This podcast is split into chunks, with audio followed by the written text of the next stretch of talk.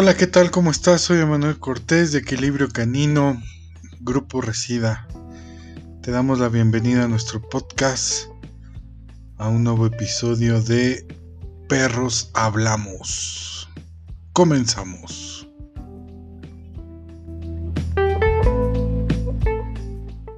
Y entonces es cuando empiezas a tomar en cuenta como esta parte de, oye, el perro la está pasando bien?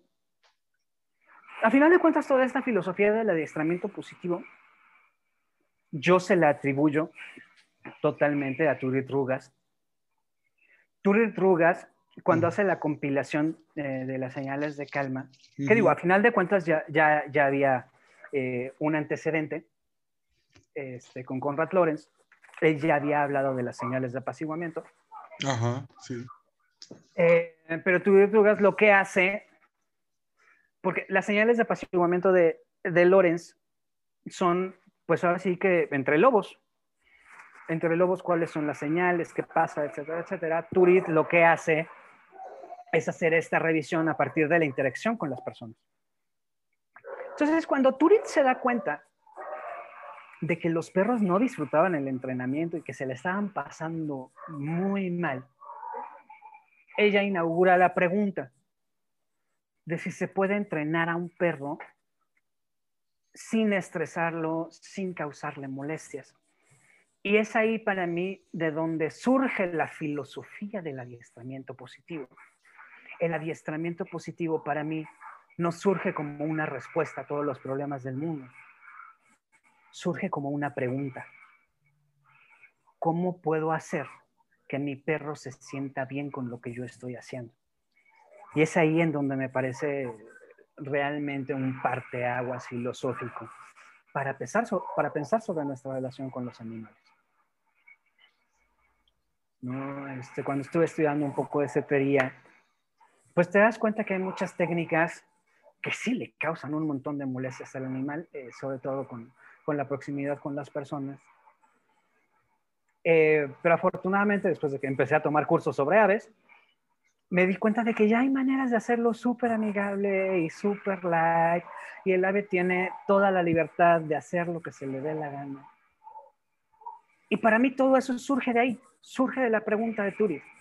Si podemos hacer las cosas sin molestar a los demás.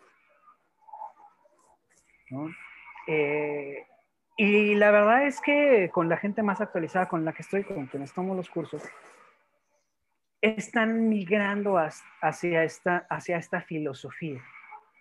¿no? Si, es, que tengo que hacer que el perro esté obligado a algo, pues bueno, lo tengo que hacer porque, porque, porque es lo que se tiene que hacer y ya. Pero tengo que reponérselo al perro.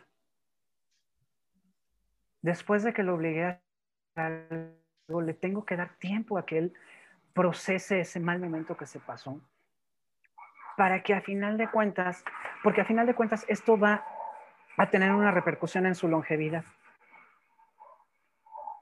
Si al perro le doy tiempo de volverse a equilibrar, entonces el perro va a ser más saludable y más feliz. Eh, la longevidad de los perros en los últimos años ha aumentado un montón. Pero es justamente porque empezamos a poner atención en esas cosas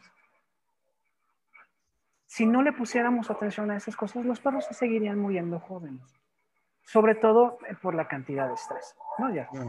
Cuestiones de dieta, manejo veterinario y otras cosas, obviamente. Sí, claro, pero, claro. Pero para mí el factor principal que desencadena todos los problemas del mundo de los perros es el estrés. Y el estrés, la mayoría de los casos, está generado por miedo. Entonces, eh, un poco lo que me, preguntaba sobre la diferencia entre entrenar eh, a un perro mascota y entrenar a un perro de alto rendimiento. Exactamente. Es que para mí durante el primer año de vida del perro no hay ninguna diferencia. Para mí todos los perros deberían de seguir el mismo programa de un perro de alto rendimiento. Digo, como yo los entreno, ¿no?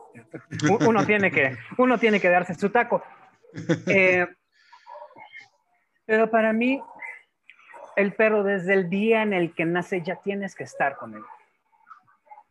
Ya tienes que estar los 20 días del programa Biosensor, a partir de los 20 días que ya destaparon los oídos, entonces ya empiezas con desensibilización a sonidos y después de que cumple con su periodo de vacunación, empiezas de sensibilización al medio ambiente. Sonidos, personas, objetos, todo lo que tiene que saber el perro. Y ese periodo termina cuando el perro alcanza su madurez, en promedio un año. Sabemos que hay diferencias entre las razas. Claro, claro. Eh, pero para mí todos los perros tendrían que seguir todo el mismo programa. Si todos los perros siguieran el mismo programa, entonces ningún perro tendría ningún problema.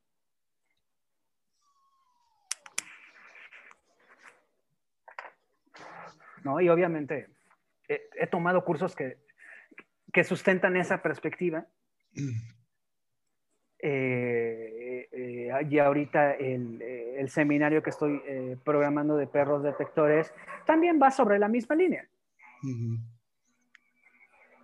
¿No? Quienes se dedican ya a esta cuestión del, del, del, alto nivel de una manera más...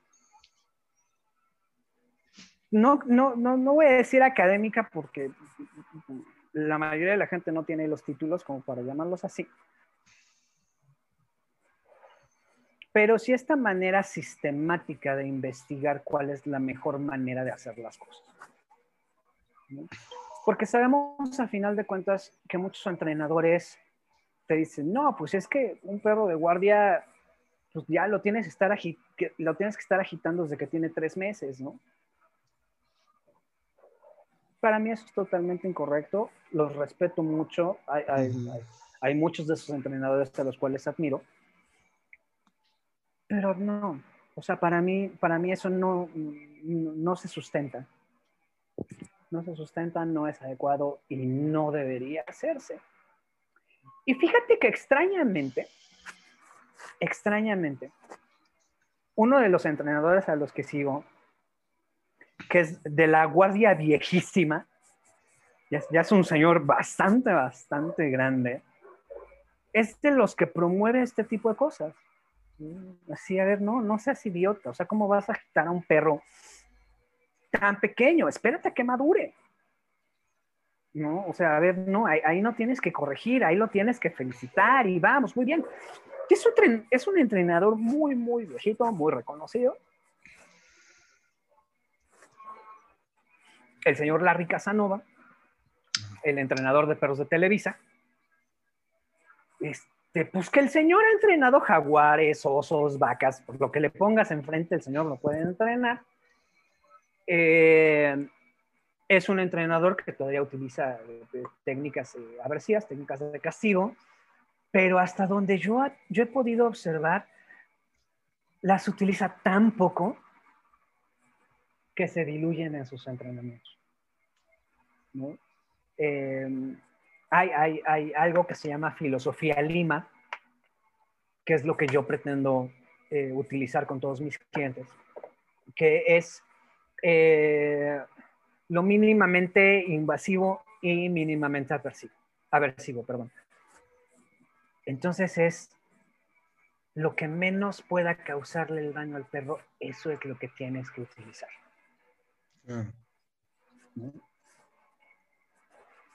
Hay gente que me dice, oye, no, es que eh, mi perro se mete a todas partes, chingada.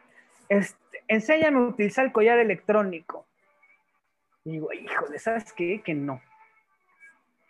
Este, porque para enseñarte a utilizar el collar electrónico, pues primero te tendría que meter a un chicken camp para que entiendas cómo funcionan los refuerzos, los castigos, etcétera, etcétera, para que entiendas el condicionamiento operante. Es mucho tiempo, es muy desgastante. No te recomiendo que lo hagas, el perro va a terminar peor. Si no es lo que tú imaginas, el perro, o sea, no, no, no, no hagas eso. Pero bueno, si ya te, urge y qué es esas cosas, mira, ahí en, en, en, esta tienda de cadena grande te venden algo que se llama Pet Corrector. ¿no? El Pet Corrector no es más que una lata de aire comprimido con una válvula especial que simula el sonido del giseo de un gato o el cascabel de una serpiente. Entonces, como genéticamente el perro está programado a alejarse de esos sonidos, entonces si le haces el, famoso de César Millán, el perro va a dejar de hacer lo que está haciendo. ¿Le estás causando un estrés? Sí, le estás causando un estrés, pero es un estrés de baja duración. Como no le está causando dolor, no le está causando un trauma.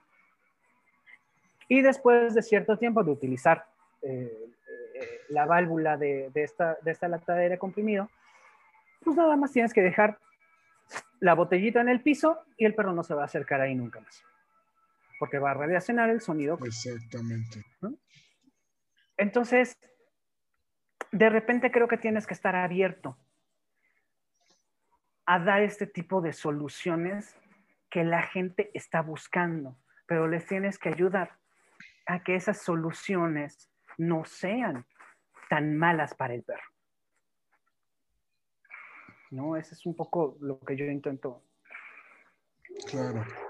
y como lo dices, al final de cuentas también los perros son distintos su proceso de aprendizaje es muy diferente, su umbral de dolor es muy diferente, ¿no? De estrés. No puedes ver, digo, a mí algo que, te soy muy honesto, me choca mucho es estos tutoriales que hay en, en, YouTube, que lo tratan como por reglas, así como, híjole.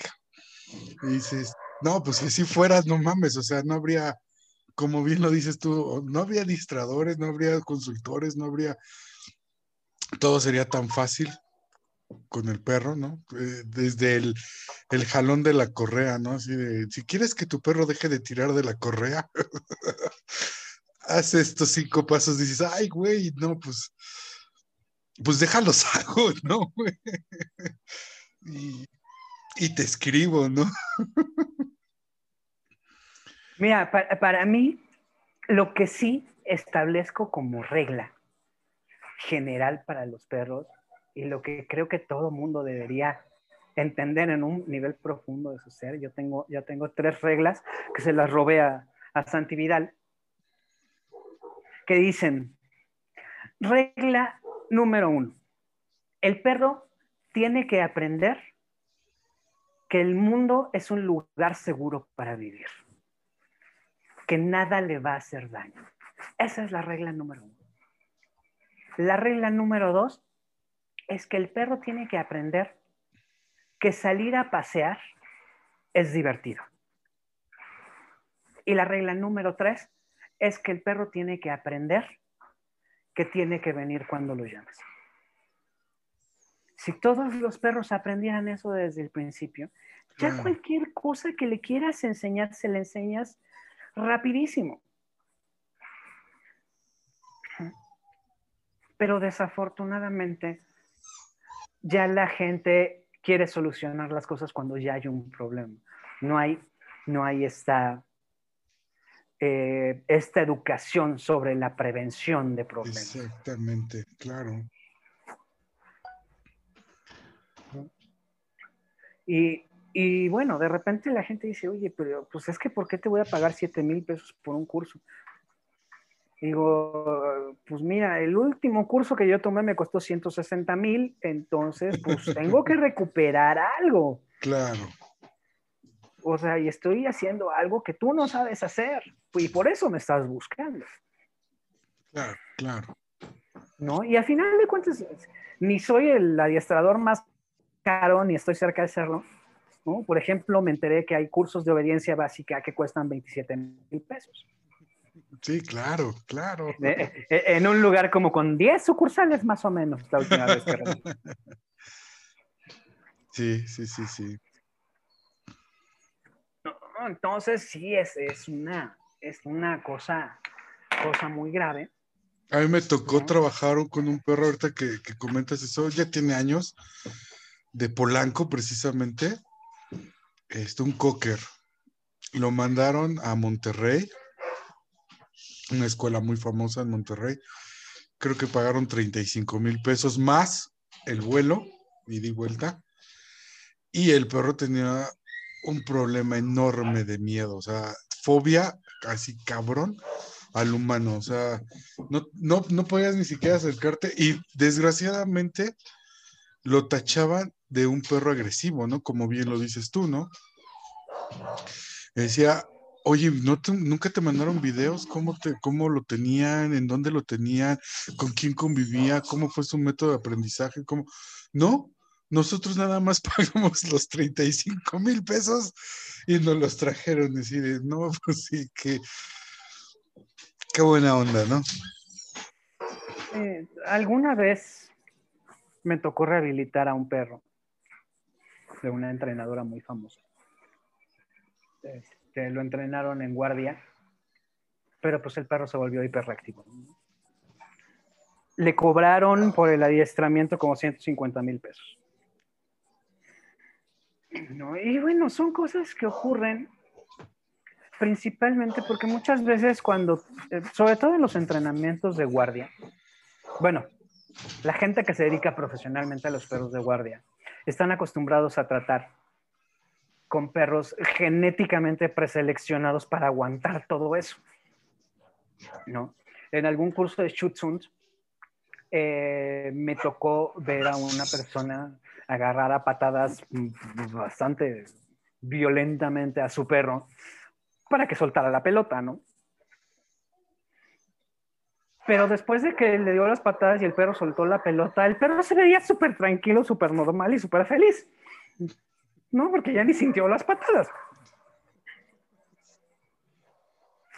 Fueron caricias para él.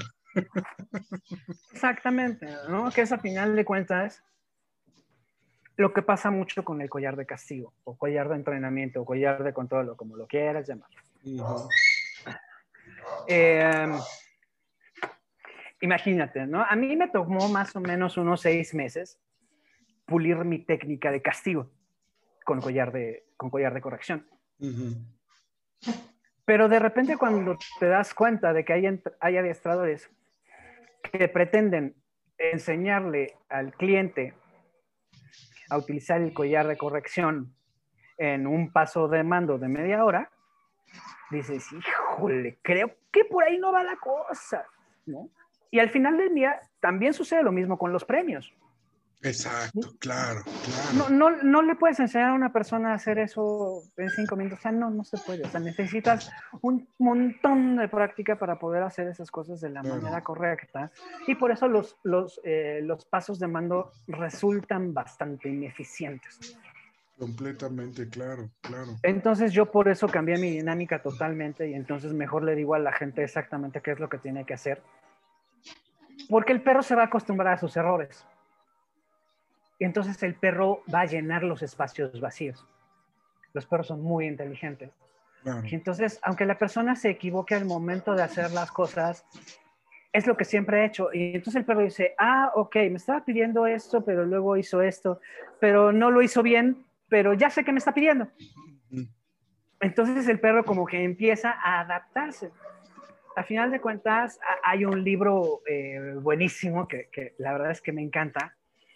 Es eh, em, como em, domar un zorro, que es la historia eh, de los zorros de Dimitri Beljaev, que te cuenta cómo estaba la Unión Soviética, etcétera, etcétera y te cuenta cuál fue el proceso para darse cuenta de cuál, cuáles eran las cosas que provocaban cambios en la estructura morfológica de los zorros y cómo estaban estos cambios acompañados eh, de, eh, de, estas modificaciones en sus patrones de conducta. Después de leer ese libro, tomé un curso con eh, Brian Hare, en donde él marca la evolución del perro, pero la evolución del lobo en perro, pero él deja muy claro que desde su perspectiva como evolucionista, fueron los lobos quienes se fueron acercando hacia los humanos. Y entonces los lobos que permanecían cerca de, de, los humanos se empezaron a reproducir entre ellos. Y es ahí de donde nace la domesticación y a partir de la domesticación los cambios morfológicos. Entonces, esa perspectiva me encanta porque le da como la fuerza al lobo de transformarse en perro por su propio beneficio. Entonces, si una especie completa tuvo esa capacidad, los perros siguen teniendo esa capacidad. de hacer cosas que les van a resultar provechosas en su supervivencia al momento de convivir con un humano. Entonces, esta, esta fuerza de, voluntad en términos eh, técnicos para los humanos se llama agencia, le permite al perro decidir cuál es la mejor estrategia para lograr lo que quiere. Y al final de cuentas, si un perro tiene miedo, lo que quiere es que la gente se aleje. Y si la mejor manera de hacerlo es mordiendo, lo va a hacer. ¿no? Nos encanta enseñarle truquitos a los perros y, ay, sí, antes de que te dé de comer, te sientas, ¿no? Ya, sí, porque tienes que ganarte la comida. Me, me, parece un pensamiento bastante primario, ¿no? claro. ¿No? Y de ahí salen un montón de técnicas, eh, desde el estudio de los perros de la India, que se determina que los perros eh, no son cazadores, sino son más bien carroñeros. Dices, ah, ok. Entonces de ahí viene esta conducta de que el perro, aunque esté bien alimentado, va a buscar en la basura. Entonces lo que tienes que hacer es eh, darle búsquedas que no impliquen tu basura para que el perro eh, libere esta parte de su comportamiento y una vez que esa parte de su comportamiento está satisfecha, ya no tiene por qué buscar en la basura. Entonces, en lugar de buscar este, el monito que aplaude con, este, con las tarolas para espantar al perro y que no se acerque al, al, bote de basura, pues mejor planeale un, un, este, un paseo en donde él tenga que buscar su comida. Entonces el perro va a terminar cansado, satisfecho y jamás se va a volver a acercar a tu bote si sigues haciendo el ejercicio, obviamente. Claro, claro, que esa es otra cosa, ¿no? O sea, mucha gente piensa que con una sola vez, ya. Sí, y la gente está como muy acostumbrada a pedir resultados sin importar el, proceso que se tenga que llevar a cabo. ¿no? Y eso es lo que pasa mucho con el entrenamiento de perros. ¿no? Si, yo llevo, si yo llevo 30 años haciendo esto de esta manera y me funciona, ¿por qué voy a cambiar? Claro. ¿No? Es una cuestión de, de funcionalidad. Y obviamente trabajando con la policía, me enfrenté a ese pensamiento infinidad de veces. ¿no? Eh, todavía sigo haciendo investigaciones y proyectos para, para poder como entender, eh, para poder lo que ellos piden, demostrar que, que los métodos menos invasivos funcionan. Pero, pero no soy el único que lo ha intentado. Ya hay mucha gente que lo ha intentado en el mundo y no hemos podido llegar a este, a este nivel de cero aversivos, ¿no? a este nivel de, todo bonito y todo por premios con perros de utilidad. todavía no, no podemos llegar ahí, pero la pregunta sigue abierta. La pregunta es, pues, es la pregunta ¿será posible hacerlo en realidad? Y entonces las personas que estamos realmente interesadas en eso, nos lo seguimos preguntando y lo seguimos investigando y seguimos haciendo experimentos. ¿no? A pesar de, que, de lo que diga toda la demás gente. Claro. Entonces, tú ocupas, obviamente, tu propia metodología, eso me queda claro, pero a cada perro que te llega, de lo que me platicabas de este rescatista, vas adecuando esta metodología en función del perro? El perro me va diciendo qué es lo que... Te va guiando. Hay, hay algo, hay, hay, otro curso que... Ese, ese, no lo he tomado porque todavía me parece bastante esotérico, pero he escuchado mucho de eso. Igual y ya has escuchado de ellos, se llama zoofarmacognosis. El perro sabe con qué se va a curar he visto bastantes buenos resultados en lo que he podido investigar. Todavía no me atrevo a usarlo. Pero platicaba con una amiga en estos días y ella sí ocupa eso. Me dicen, no, es que es maravilloso porque te dicen, bueno, es que hay 30 aceites distintos para tratar el miedo. ¿Cuál voy a aplicar? Es muy sencillo. Pones esos 30, 30 aceites y el perro va a decidir cuál es el que, el, que, el que lo va a curar. Y lo peor del caso es que funciona.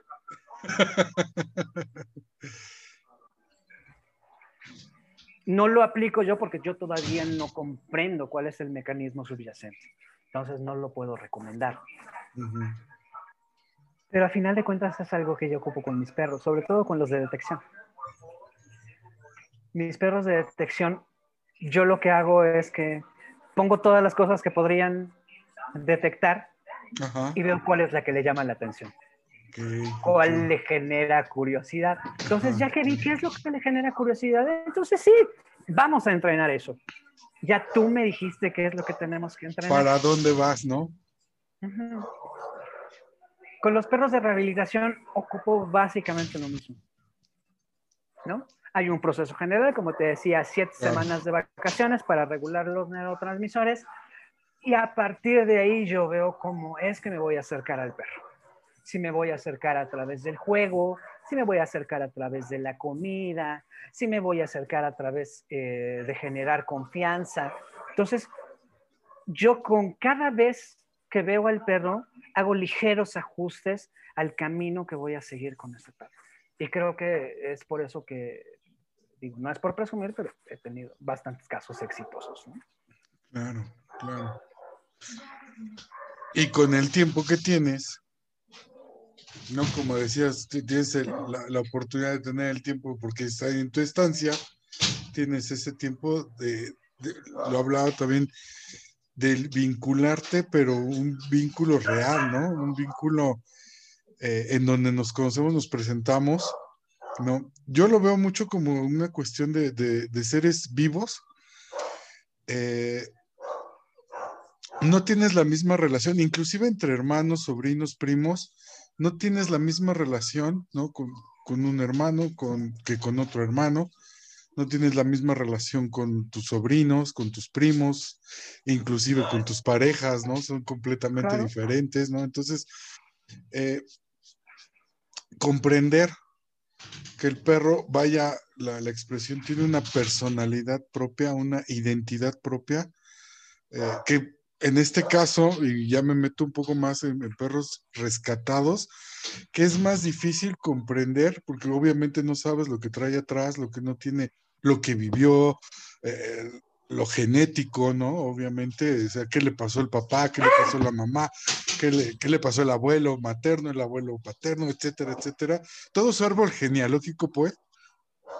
Y llega a ti en esas condiciones. ¡Wow!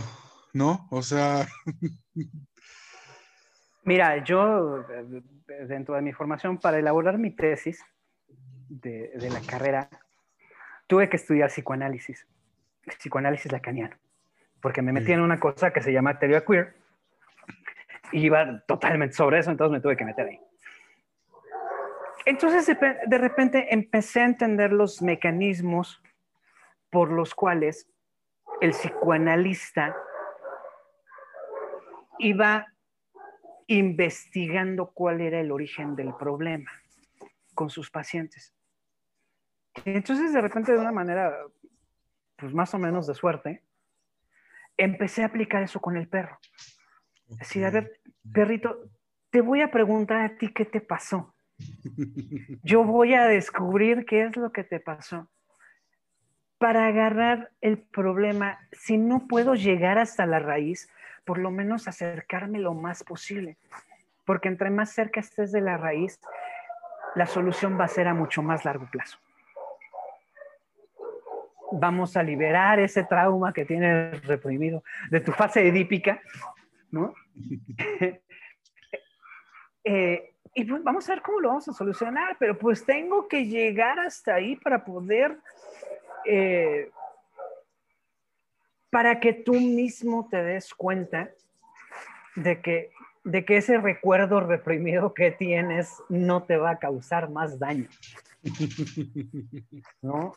Yo sé que estoy humanizando horriblemente, que es algo que le advertimos a la gente que no haga, pero al final de cuentas lo estoy, lo estoy adaptando a, a, la situación con los perros y lo que viven cada día. ¿No? Entonces, no, no, me, no me parece tan grave a final de cuentas.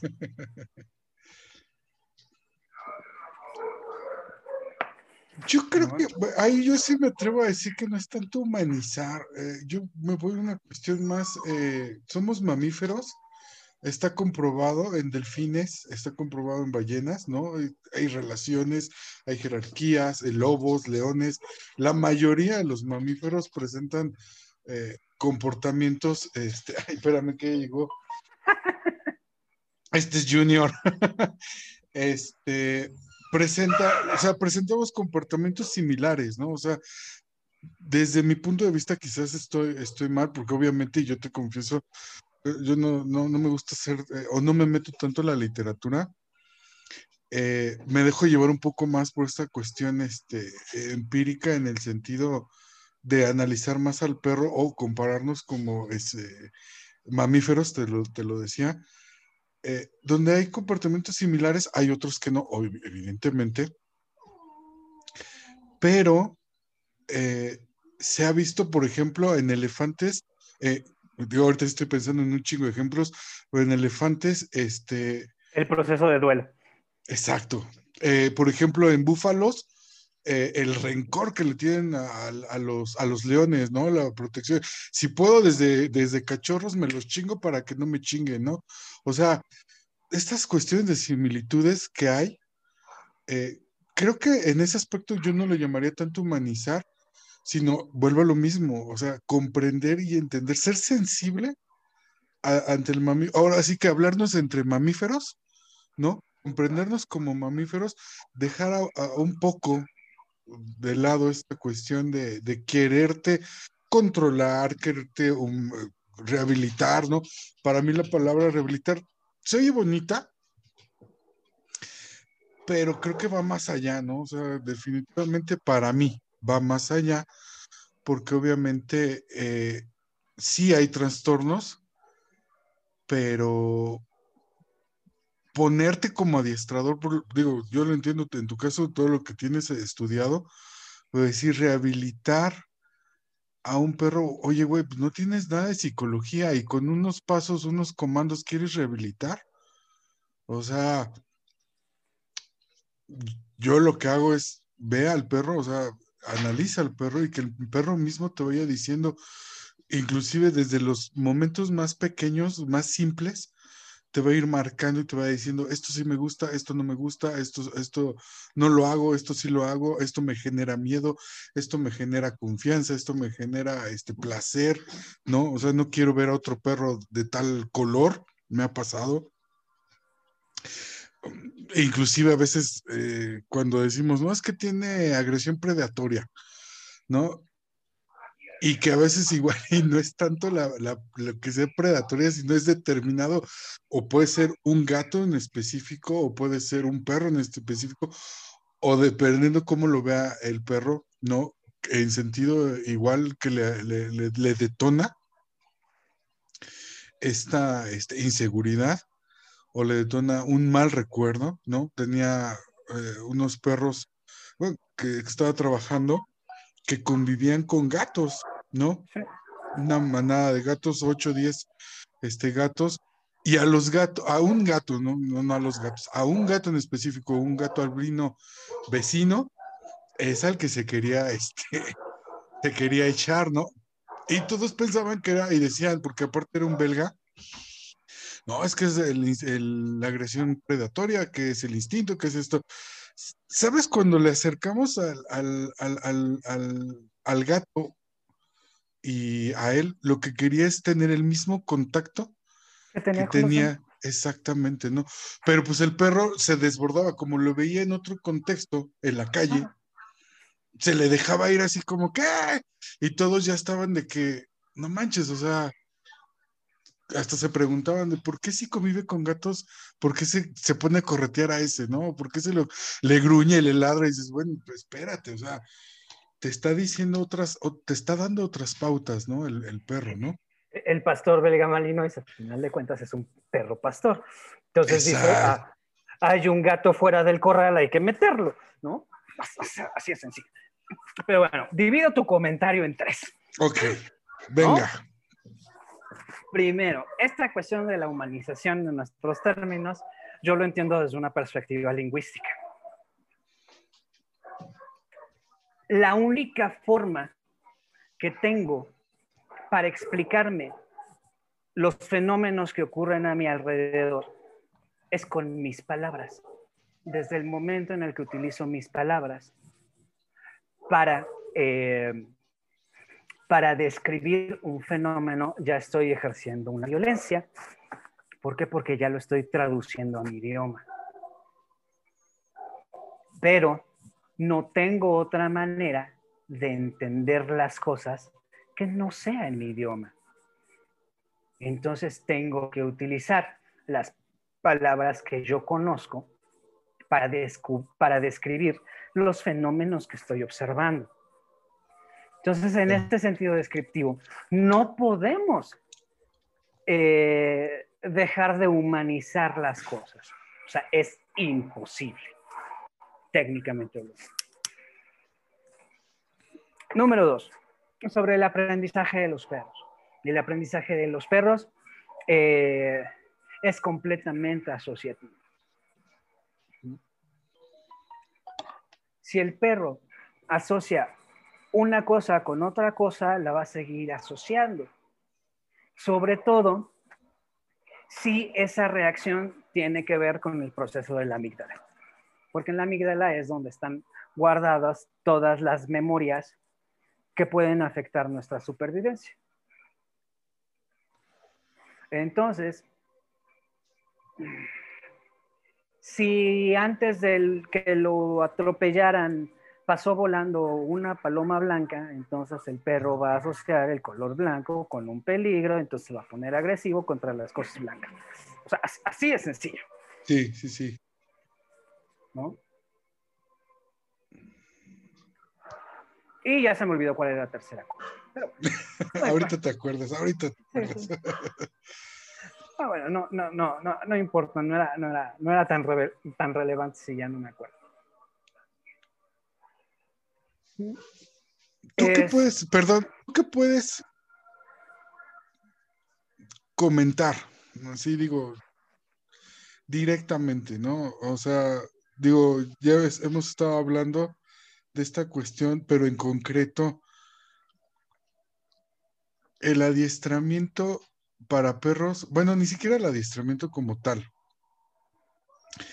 ¿Qué le podrías decir a los que nos van a escuchar? Que lo entiendan, o sea, bueno, no es de que a huevo quiero que lo entiendan, ¿no? Sino quiero una postura, o estoy buscando esta postura, eh, la diferencia, ¿no? La diferencia entre un perro de rendimiento y la, diferencia que hay un, un perro que va a estar con la familia, lo comentabas, si tú le pides al, propietario, al dueño, al tutor, que lo saque a pasear y en su vida jamás sale a pasear, ¿qué le puedes, como dices, qué le puedes sugerir? ¿Qué le puedes decir a toda esta audiencia? Decir, no es como tal lo correcto, pero ¿qué le puedes sugerir? ¿Qué nos puedes, eso se lo te lo digo a los clientes pero ahora viene el, chingadazo más fuerte. ¿Qué nos puede sugerir a nosotros, no? que promovemos y que estamos, porque digo, la verdad, hablar del cliente es bien fácil. Claro. Pero hacernos una autocrítica a nosotros mismos, la verdad es de que sí es bien difícil, ¿no? Y no todos estamos como abiertos a esto, ¿no? Ok tenemos como regla general que todos los perros deben de pasear por lo menos una hora al día. ¿Va? Estamos de acuerdo. Cuéntame, Q, ¿para qué? ¿Cómo, cómo, cómo? Cuéntame tú, ¿para qué? ¿Por qué el perro tiene que pasar una hora al día? Como ejercicio, Eh, bueno, te lo digo, los ejercicio, distracción, enriquecimiento del ambiente, habituación al ambiente, eh, el poder oler, le, llamamos por ahí el, oler las noticias, ¿no? El Facebook del pasto, este, socialización también. Mm, creo que con esos me quedo. Perfecto. ¿Por qué necesitas salir de la calle y hacer eso?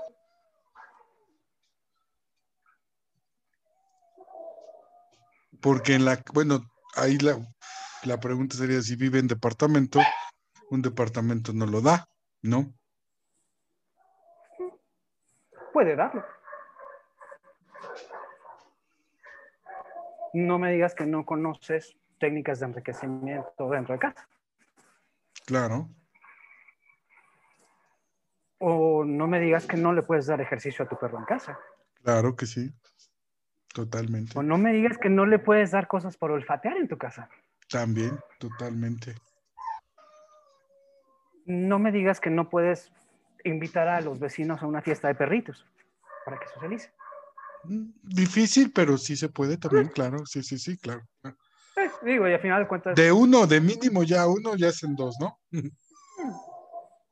que tenga su perro amigo que se ven todos los domingos para olerse las colas, ¿no? Em, tenemos de repente esta, esta cuestión de tener reglas muy estrictas sobre lo que debe y no debe hacer un perro. Pero nunca nos cuestionamos por qué. Y entonces, por ejemplo, si tienes un, un cliente de 70 años que tiene a su perro y que porque eh, tiene problemas en la cadera, no lo puedes sacar a pasear. Tienes de dos. Bueno, en realidad tienes de tres. La primera, la peor de todas, es, señor, regale al perro porque el perro tiene que pasear. La segunda, señor, contrate un paseador. Mm. Y la tercera, que es para mí la adecuada, es, ok, no lo puedes sacar a pasear dale lo mismo que iba a ganar con el paseo adentro de tu casa. Que entonces el perro no necesita volver a pasear en todos los días de su vida. O sea, es, preguntarte por qué estás haciendo las cosas. No nada más hacerlo porque alguien más te dijo que lo tenías que hacer. No, ahorita hay una discusión muy viva en los grupos de pitbulls sobre los pros y los contras de tener a los perros encadenados. No, de repente dices, encadenado, Dios mío, no, jamás en la vida. Pero yo cuando ellos te explican por qué lo hacen, cómo funciona, dices, oye, encadenado está mucho mejor que en una jaula. Dices, ok. O sea, hay que tener como esta apertura mental para preguntarte por qué demonios estoy haciendo las cosas de esa manera. Y entonces poner a trabajar el cero y decir, oh, bueno, ¿de qué otra manera puedo lograr el mismo objetivo? ¿No? Eh, por ejemplo, Chabela. Chabela es una perra pues, que está conmigo todo el día, pero pues ahorita por pandemia no salimos ni a la esquina. Pero a Chabela, si la pongo a buscar un cadáver ahorita, me lo busca y, y, no hay ningún problema y no le va a causar ningún trastorno conductual y no le va a pasar nada. ¿Por qué? Pues porque aquí en la casa eh, tengo cubiertas todas esas necesidades. Y es ahí donde si priorizamos a las necesidades del perro y no a las necesidades de, las, de la persona, podemos volvernos más imaginativos. En el curso que acabo de tomar sobre perros sordos, hubo una frase que me gustó muchísimo, que dice, lo más bonito de tener un perro sordo es buscar la forma menos invasiva de enseñarle cosas. ¿Cómo puedo hacer para enseñarle cosas sin que él se dé cuenta? Que sea una cosa natural. Y creo que es lo que deberíamos de buscar con todos los perros. no imponer nuestras necesidades sobre las de él, sino preguntarle qué es lo que él necesita. ¿Por qué? Porque a final de cuentas la obediencia son trucos. Y como la memoria del perro es asociativa, por eso tenemos los problemas de que, ah, sí, el perro me obedece muy bonito en la casa, pero en cuanto lo saco al parque ya no me hace caso. Pues sí, porque no estás en tu casa y no le, no le has enseñado a que en el parque tiene que actuar de la misma manera que en su casa, entonces no ha hecho la asociación. Claro. Es así de sencillo. Ah, hubo un caso que me gustó muchísimo. Me decían, no, es que mi perro es muy... Eh, es muy pesado a la hora de jugar, entonces de repente llega y taclea a los perros y de repente los perros este, le responden mal y no me hace caso cuando le hablo. Le digo, pues es muy sencillo, es que a tu perro le das hueva. Tienes que enseñarle a tu perro que tú eres más divertido que todos los demás perros y entonces te va a hacer caso siempre. Claro. Entonces es pensar, eh, cada, cada conducta que tiene el perro nos está comunicando algo. Pero como nosotros no sabemos hablar perro, no lo entendemos. Entonces, pues es a final de cuentas como aprender a hablar inglés. Si aprendes a hablar perro, la vida va a ser hermosa. Claro, totalmente. Con respecto al paseo, por ejemplo, a mí me ha pasado, bueno, de hecho lo he sugerido muchas veces y sí, muchos clientes me dicen, what the fuck, ¿no? O sea, porque dices que no tengo tiempo de pasearlo, pasearlo en tu casa. O sea, desde que le pones la correa eh, y ya está, responde ese estímulo, obviamente, la asociación, y lo paseas en tu casa, el, perro va feliz porque va, ya sea al lado tuyo brincando, diciendo, y lo estás paseando en tu, en tu patio, pero va contigo va teniendo ese, ese sabor de estar contigo, lejos de todos los, ah, los puntos que te di, ¿no? Pero va contigo, así le das vueltas en círculos, el perro va feliz, ¿no? O sea, no necesitas eh, llevarlo, ¿no? A pasear. Yo sí promuevo mucho el paseo eh, con, mis clientes. De hecho, a mí me gusta y puedo decirte que me ha, dado mucho resultado, más que ofrecerle a, muchos clientes eh, adiestramiento, prefiero ofrecerles paseos. Me gusta generar mucho el vínculo con los perros, me encanta, aunque no sean míos, irlos conociendo, sobre todo ir aprendiendo de, cada uno de ellos y sobre todo enseñarles de una manera pues muy fluida y constante que es más fácil que te paguen un paseo a que te estén pagando un curso. Y los puedes ir cambiando un poco, ¿no? tienes, yo lo veo y ahorita lo, comparo contigo, así como para mí el paseo es como tener el tiempo necesario para poder convivir con el perro. Ahorita yo cambié de, residencia, ya tengo dos años viviendo en otro estado, así como tú. Pero en la Ciudad de México tenía perros de puro paseo tres, cuatro años, ¿no? O sea, donde ya la relación era completamente diferente con el propietario, y completamente diferente con el perro, ¿no? Y los mismos este, propietarios se daban, se daban cuenta de estos cambios este, pues, radicales en, su perro. Y me decían, y con puro paseo, ¿no? Al final de cuentas, eh, creo que a mí me ha funcionado mucho, me funcionó mucho en la ciudad. Me gusta adiestrar, pero sí me he dado cuenta que también he tenido muchos clientes que, como este que te decía del cocker, que los mandan a adiestramientos y llegan y es que no me hace caso, este, hago esto y no, no, me obedece, no me, no me hace caso, es, ningún comando. Lo platicaba con Rodrigo, llegas tú y agarras al perro, sabes trabajarlo porque ya pasaste por ahí y el perro obviamente te, te entiende perfectamente, ¿no? Y dicen, bueno, entonces ahí está el chip, es un cassette que a final de cuentas el perro lo tiene, se lo instalaron bien, pero a final de cuentas tú no le estás dedicando el tiempo. Entonces empieza a valorar para qué quieres tener al perro. ¿Qué va a hacer el perro en tu vida y qué vas a hacer en la vida del perro, ¿no? Si va a ser una relación completamente, como dices, eh, que le llaman ahorita de perrijos, este, de compañeros, completamente, pues entonces, ¿para qué desgastarte en que entienda o que le instalen comandos si tú en tu vida vas a ocupar esos comandos, ¿no?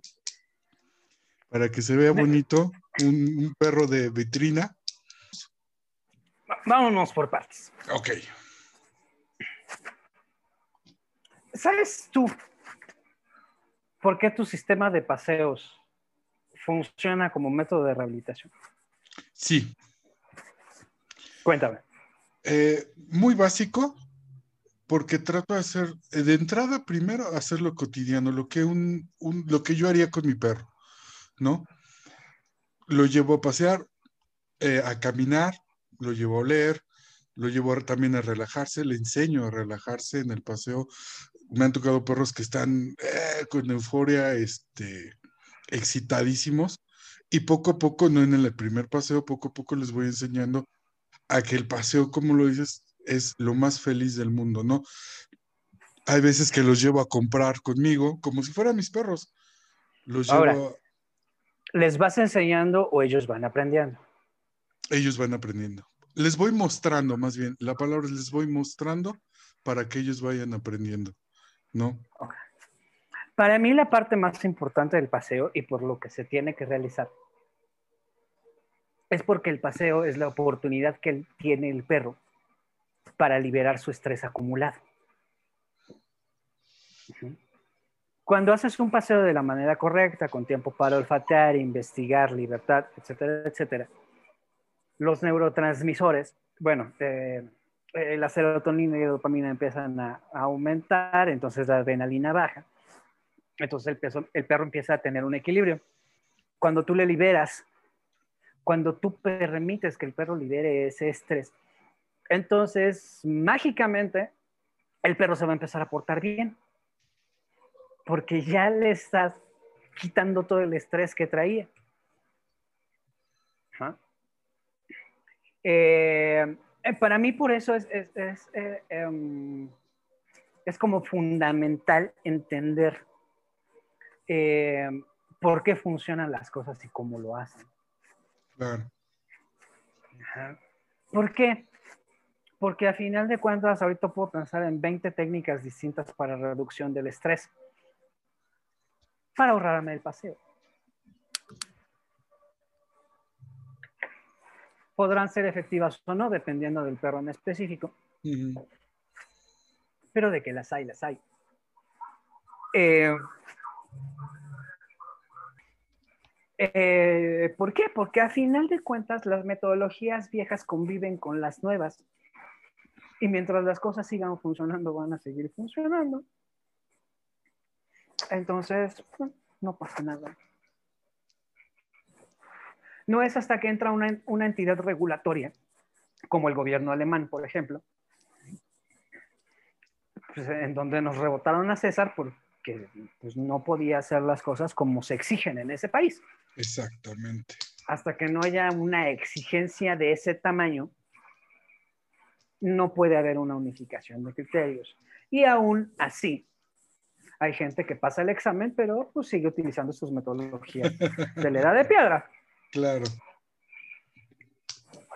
Alguna vez me tocó trabajar con una agencia de hospedaje de mascotas. ¿no? Y era de estas agencias de, hospedaje sin jaulas y todo bonito y que los perros estén en, su casa.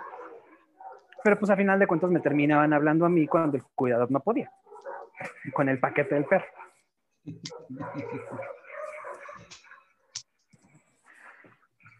Creo que la única forma que tendríamos para unificar un criterio aquí en México, pues sería a través de la ciencia desafortunadamente, no quiero decir que en México especialmente, pero no hay mucha gente que cree en la ciencia. ¿Por qué? Porque no la entienden.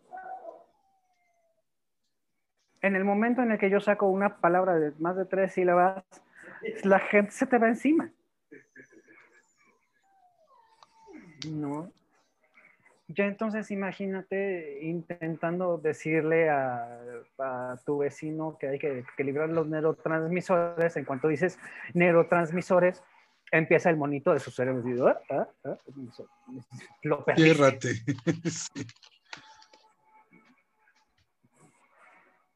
Entonces, creo que nuestra responsabilidad como gente que se dedica a los perros, además de ser científicos y tener todo el conocimiento, tenemos que saber traducirlo al lenguaje humano. ¿no? Y saber identificar. Yo, yo por eso mando a mis clientes primero con el psicólogo. Porque mi psicólogo me va a decir si los tengo que tratar de una manera emocional, racional, si los tengo que ir convenciendo poco a poco. él me va dictando la forma en la que tengo que trabajar específicamente con esa persona. Porque como te lo comenté hace rato, yo ya no trabajo con perros de cliente, yo, yo trabajo con mis perros. Necesito un perro de narcóticos, ah, bueno, lo hago y ya, ¿no? Yo lo entreno, yo lo adiestro, yo le hago lo que le tengo. Pero ya con los perros de cliente yo no me meto. Yo no me meto porque he llegado a, a, a pensar que ya en los servicios de adiestramiento lo que se ven son espejismos. El espejismo del control. Eh, hay un proceso muy bonito que se llama inhibición condicionada, que te dice que ante la presencia de un estímulo específico, el animal va a dejar de hacer ciertas cosas. Y si lo traducimos eh, al lenguaje humano, pues significa que si mi mamá no me ve, lo puedo hacer. Mientras no se enteren mis papás, puedo hacer fiesta en la casa. Claro. ¿No? Lo mismo exactamente sucede con los perros. Eh, sobre todo con los métodos aversivos, es, donde es, en donde es más claro. ¿No? Pues mientras está el adiestrador hago caso, si no está, pues puedo hacer fiesta. Claro. Si está el papá en casa, el perro se porta bien, pero en cuanto se va, el perro deja de obedecer. Pero si nosotros como entrenadores no conocemos esos, esos procesos, no podemos, no podemos preparar a la gente para soportarlos. Entonces, entre más consciente estés de todas estas cuestiones, vas a ser mucho más hábil como entrenador para realizar estas cosas. Claro. Concuerdo contigo. ¿No? Y bueno, preparé aquí una lista. Eh, de los cursos a los que un entrenador tendría que haber asistido ya. Para decirte entrenador. Eh, uno de ellos es eh, neurobiología del entrenamiento con el doctor Pedro Paredes. Ahorita lo está dando como muy seguido. Eh, y es un curso en donde aprendes las reglas básicas del condicionamiento operante y cuáles son los neurotransmisores que están en juego cuando estás trabajando con un animal no humano. Eh, me encanta, he visto conferencias con él sobre enriquecimiento ambiental en cerdos. Entonces es súper, es, súper padre. Ahorita creo que se acaba de conseguir un cuervo. Es, es una plática muy interesante. él, a pesar de que es, es doctor en neurotología, aterriza de una manera muy práctica las cosas y, no, se, no se va tanto en tecnicismos, entonces es bastante fácil de comprender de lo, de lo que está hablando.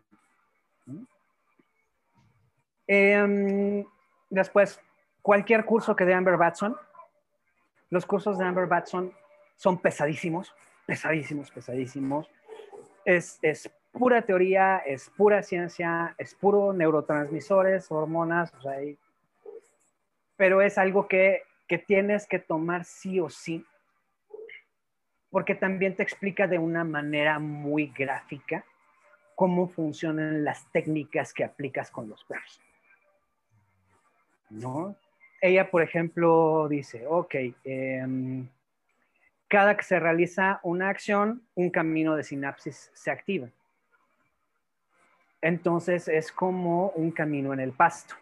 Entre más caminas por él, el camino es mucho más visible y es lo que vas a querer transitar. Si quieres evitar que el perro siga recorriendo ese camino, lo primero que tienes que hacer es dejar que crezca el pasto en ese camino para que deje de ser una opción tan fácil para el perro y después empiezas a generar otro camino en el pasto que le va a decir al perro por dónde ir.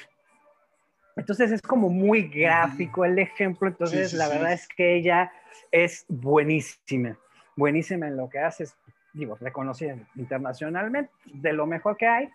Con ella nosotros en Canidox tenemos curso como una vez cada seis meses, traducido al español para que no haya, eh, para que no haya broncas con esas. Eh, también uno de los, de los cursos que más, que más me ha gustado es el de em, etología canina aplicada avanzada con el doctor Roger Abrantes en la Universidad de Cambridge. Em, en criterios generales, para el Pet Dog Trainers of Europe ya está un poco desactualizado. Pero para certificarte en eso, tienes que entrenar un gato y un caballo. Entonces, entonces tienes que tener como bien claras tus bases porque si no, no vas a poder. ¿No? Eh, también cualquier curso con Santi Vidal. Santi Vidal, eh, de, ahí, de ahí me atreví a aplicar el modelo que yo quería aplicar de la, de la consultoría, porque él, al igual que yo, ya no entrena perros de clientes en una sesión le dice al cliente qué es lo que hay que hacer, cobra lo que, lo que tiene que cobrar y listo. Los dueños están listos para vivir una vida feliz, feliz con sus perros. ¿no? Em, está el curso de, de, Lobardo Mendoza, que me parece muy bueno. Eh, honestamente yo no lo he tomado, pero eh, toda la gente habla muy bien de él y tiene un montón de seguidores y hasta donde yo he podido enterarme de de lo que enseña, enseña muy bien. después, obviamente, este, mi seminario de historia y filosofía, como para entender un poco eh, esta, esta relación de evolución sobre el pensamiento que tenemos al respecto de los animales, cómo ha evolucionado en la historia ¿Y de dónde salen estas nuevas técnicas que, en donde no puedes ni tocar al perro? Salen de alguna parte y no salen del entrenamiento de los perros, salen de otro lado. Entonces creo que tenemos que entender eh, muy bien eso, ¿no? Y ya en cuestiones eh, más avanzadas para perros, eh, para perros operacionales, porque me choca el término perros de trabajo, porque para mí todos los perros tienen un trabajo, aunque no lo quieras ver así. Yo siempre le digo a mis clientes, mira, si el trabajo de tu perro va a ser acompañarte a ver la telenovela de las 8, ok, hay que hacer cosas para que tu perro te pueda acompañar todos los días a ver la telenovela de las 8. Ese va a ser su trabajo. Y por eso va a ser importante para ti que él lo pueda cumplir de una manera adecuada. Pues para mí todos los perros trabajan. Entonces, para mí son perros operacionales y el curso de técnicas básicas para perros operacionales con el doctor Eduardo Martínez es fantástico. Fantástico, fantástico. Con él fuimos a aprender eh, localización de cadáveres. Él es certificador en Estados Unidos para esos, para esos temas y la verdad es que el, curso es buenísimo. Y eh, para finalizar, el curso que estoy eh, planeando para el próximo año que es el eh, seminario de iniciación a la detección. Porque ahí, a pesar de que tu perro no se vaya a dedicar a la detección, se van a dar todas las bases de lo que yo te decía sobre que todos los perros deberían de ser iguales hasta cumplir el año de edad. Son, son, técnicas de habituación con el medio ambiente, que el perro no le tenga miedo a nada, que sean perros seguros, y todos los perros deberían ser así. Entonces, por eso, este, por eso son, son, los cursos que metí en mi, en mi pequeña lista de recomendaciones. muy buena, muy buena lista. Hace rato, cuando comenzamos a platicar, te preguntaba fechas. Hay que estar al pendiente en tu Facebook eh, para poder estar, poder tomar esos cursos contigo, los dos que, mencionaste, ¿no? Sí, sí, bueno, el, segundo, el, de iniciación, este, todavía estamos en pláticas, todavía no hay, no hay nada este, escrito en papel, este, pero pues yo planeo que sea febrero, marzo, cosa así, ya entrando el año, eh, pero depende de la disponibilidad del ponente, entonces también hay una probabilidad de que de que sea en octubre. Del próximo año. No, pero, no de este año. De este, ah, ok. Sí, pero ahí, sí dependo totalmente de, la disponibilidad de nuestro ponente, que también ponente de primerísimo nivel. Sabes que me gusta estar siempre con gente. Sí, sí, con sí. Gente de primera. Este, y eh, mi seminario de filosofía eh, lo tengo programado como para la última semana de septiembre. Ok. Ya sabes, costos. Va a ser virtual, ¿verdad? El de, el de filosofía, sí, El, de, el, de, detección es presencial. Sí, claro. ¿En, eh, dónde, lo van a dar presencial? Pues depende de cuánta gente se inscriba. este, yo lo estoy planeando en grande y si me sale tan grande como yo lo quiero, va a ser en Ciudad de México. Si sale más chiquito, va a ser por acá, por el área de Texcoco. Ok. El seminario de filosofía, ¿ya tienes costos para que una vez sepan los que nos están escuchando? Este, en realidad no, pero va a ser barato como la carne de gato. ok. Pero entonces lo vas a, obviamente. Porque, porque a final de cuentas, estoy seguro que no a mucha gente le va a interesar. Entonces el costo va a tener que ser eh, bajo eh, por estas cuestiones. Eh, yo tomé un curso sobre filosofía de los animales en, en, el Centro de Estudios Críticos 17. Me costó como dos mil pesos, una cosa así, no fue tan caro. Y ahorita hay uno rondando por ahí que va a estar en 900 pesos. Entonces yo estoy calculando más o menos un costo de 500 pesos, una cosa así. Ok. Súper, súper accesible. Sí, la verdad es que sí. Este, pues para que la gente por lo menos este, me dé la oportunidad de platicarles algo. ¿no? Al final de cuentas, pues con que haya dos personas inscritas, yo me aviento el curso. Claro. Eh, afortunado, desafortunadamente, no me importa ganar dinero con estas cosas. Yo soy feliz platicando sobre perros y compartiendo un poco del conocimiento que tengo. Eso es lo importante. Y si alguien me dice que estoy mal, también soy muy feliz. Porque eso me da la oportunidad de, seguir investigando a ver si en realidad estaba mal, ¿no? Y si me dan un argumento real, pues, pues es 20 veces mejor. Efectivamente, eso es muy cierto.